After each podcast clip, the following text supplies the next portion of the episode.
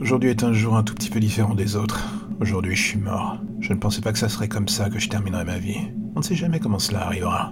On se fait des tonnes de scénarios, tous plus incroyables les uns que les autres, et d'un coup la réalité nous rattrape, et l'on se rend compte qu'on était loin du compte. Moi je pensais naïvement que j'avais encore le temps de voir venir. C'est vrai, après tout, quand on a 16 ans, est-ce que l'on pense tous les jours à la mort? Non, on veut vivre, se projeter dans le futur et tenter d'imaginer qu'on pourrait vieillir avec une famille autour de soi. On est plein d'ambitions et de rêves. Je n'étais pas différent des autres, mais dans les années 20, être noir et avoir des rêves, c'est un peu comme une double peine. On prend la vie comme elle est, on fait avec. On avance en faisant sorte de passer entre les balles, au sens propre comme figuré d'ailleurs. Et un jour, tout dérape. Une femme qui chaque jour venait dans le magasin de mes parents a fait voler en éclats le château de cartes de mon existence. Je me souviens encore des mots qu'elle a hurlés en entrant dans le magasin.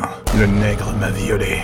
Je n'avais jamais vraiment eu de contact avec elle, tout au plus un bonjour madame, au revoir madame. Mais elle était là en disant encore et encore les mêmes accusations, des mots qui dans la bouche d'une femme blanche de Tulsa avaient valeur de jugement, sans passer par la casse prison d'ailleurs. En un instant, j'ai vu la peur s'installer dans les yeux de mon père, j'ai vu les larmes de ma mère envahir son d'habitude si beau visage. Mais surtout ce que je retiens, c'est la haine, son image, son bruit, son odeur tenace qui envahit l'atmosphère quand d'un coup elle s'abat sur vous. L'allumette des paroles de cette femme ne mit pas plus de quelques minutes pour devenir un véritable brasier. La ville était en proie aux flammes de la haine et j'étais en plein Mon père voulut me protéger en tentant de m'emmener loin de la ville. Mais la porte du garage fut notre dernier souvenir commun. Je n'avais jamais vu quelqu'un mourir. Le cinéma vous donne toujours l'impression que quelque chose de plus grand que nature va se passer dans ce genre de cas. C'est faux, totalement faux. La vérité est tout autre. Le bruit de l'impact d'une balle sur un corps est ce qu'il y a de plus marquant en fait. Un bruit sourd, bref. Et le sang surtout. L'homme venait tirer une balle en pleine tête de mon père. Dans un dernier élan, ce dernier s'était mis devant moi pour me protéger. Son sang et des débris dont je ne voulais même pas imaginer la nature me heurtèrent le visage de plein fouet. J'étais pétrifié, incapable de bouger. Autour de moi, les hurlements résonnaient de plus en plus fort. J'entendis le hurlement de ma mère suivi d'un coup de feu bref, net. Cela ne dura qu'une seconde. Elle s'écroula sur le corps de mon père. Ils étaient réunis dans la mort. Il y avait quelque chose de presque poétique là-dedans. Je gardais mes yeux braqués sur eux comme un rempart pour oublier le reste. Je finis très rapidement par ne plus sentir les coups qui s'abattaient sur moi. Cette ville que je pensais être la mienne révélait enfin son vrai visage. Celui de la haine la plus crasse, l'intolérance la plus sauvage. Le racisme a cela de vicieux qu'il se cache en n'importe qui et ne demande souvent pas grand-chose pour sortir. Une étincelle, un coup de pouce et l'on peut donner vie à nos penchants les plus sombres. Il ne suffit que d'une cible, une victime pour leur donner vie, une excuse d'ailleurs. J'étais tout cela à la fois, pourquoi? Pour rien, pour satisfaire la lâcheté d'une femme blanche, préférant mentir pour ne pas assumer ses aventures. Vous vous demandez ce que l'on ressent quand on meurt? De la peur, de la terreur, de l'incompréhension devant le spectacle qui se dresse devant nous.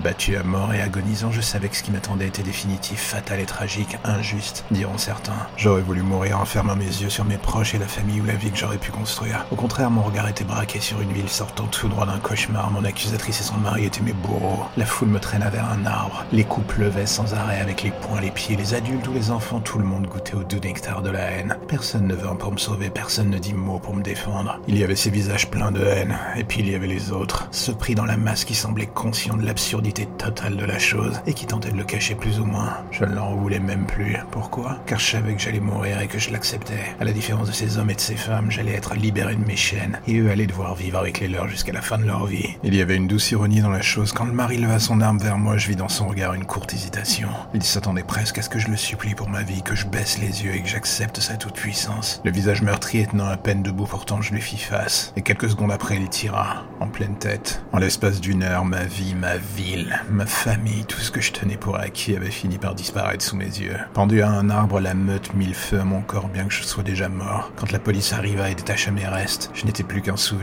Personne ne fut condamné, personne ne vit sa vie changer. À part moi, la meute resta au sommet et les miens prirent ma mort pour ce qu'elle était. Un avertissement. Ce ne fut que des années plus tard que la femme avoua que la ville comprit et que d'un coup ma mort prit un sens, celui d'un racisme frontal qui encore aujourd'hui perdure, pris sous un visage plus polissé certes, mais qui est toujours autant imprégné dans l'ADN de ces gens. Et le souci avec cette haine quand elle vous enveloppe au moment de votre mort et qu'elle finit par vous imprégner, c'est un viol de votre âme, de tout ce qui compose votre être. Il n'y a plus rien de bon en vous après cela. J'aurais voulu être de ces gens qui disent que lorsque la mort les enveloppe, quelque chose de beau les attend au bout du tunnel. Pour moi, il n'y a pas eu de lumière blanche, juste cet horizon rougeant, ce moment où l'on rampe vers autre chose, cette réincarnation, comme diront certains. On croise les doigts en espérant qu'à la fin, tout ce qu'on va nous offrir épongera les souffrances que l'on vient de subir. Et d'un coup, on rouvre les yeux sur ce qui est notre nouvelle vie. Et l'on se retrouve encore et toujours au même endroit, à Tulsa. Quelques décennies plus tard, sur un autoroute, dans une voiture de police à l'arrêt. Un coup d'œil rapide dans le rétroviseur me renvoie mon image, ma nouvelle image, mon nouveau corps, celui d'un policier. J'ai la main sur mon arme de service en attendant que le central débloque la sécurité.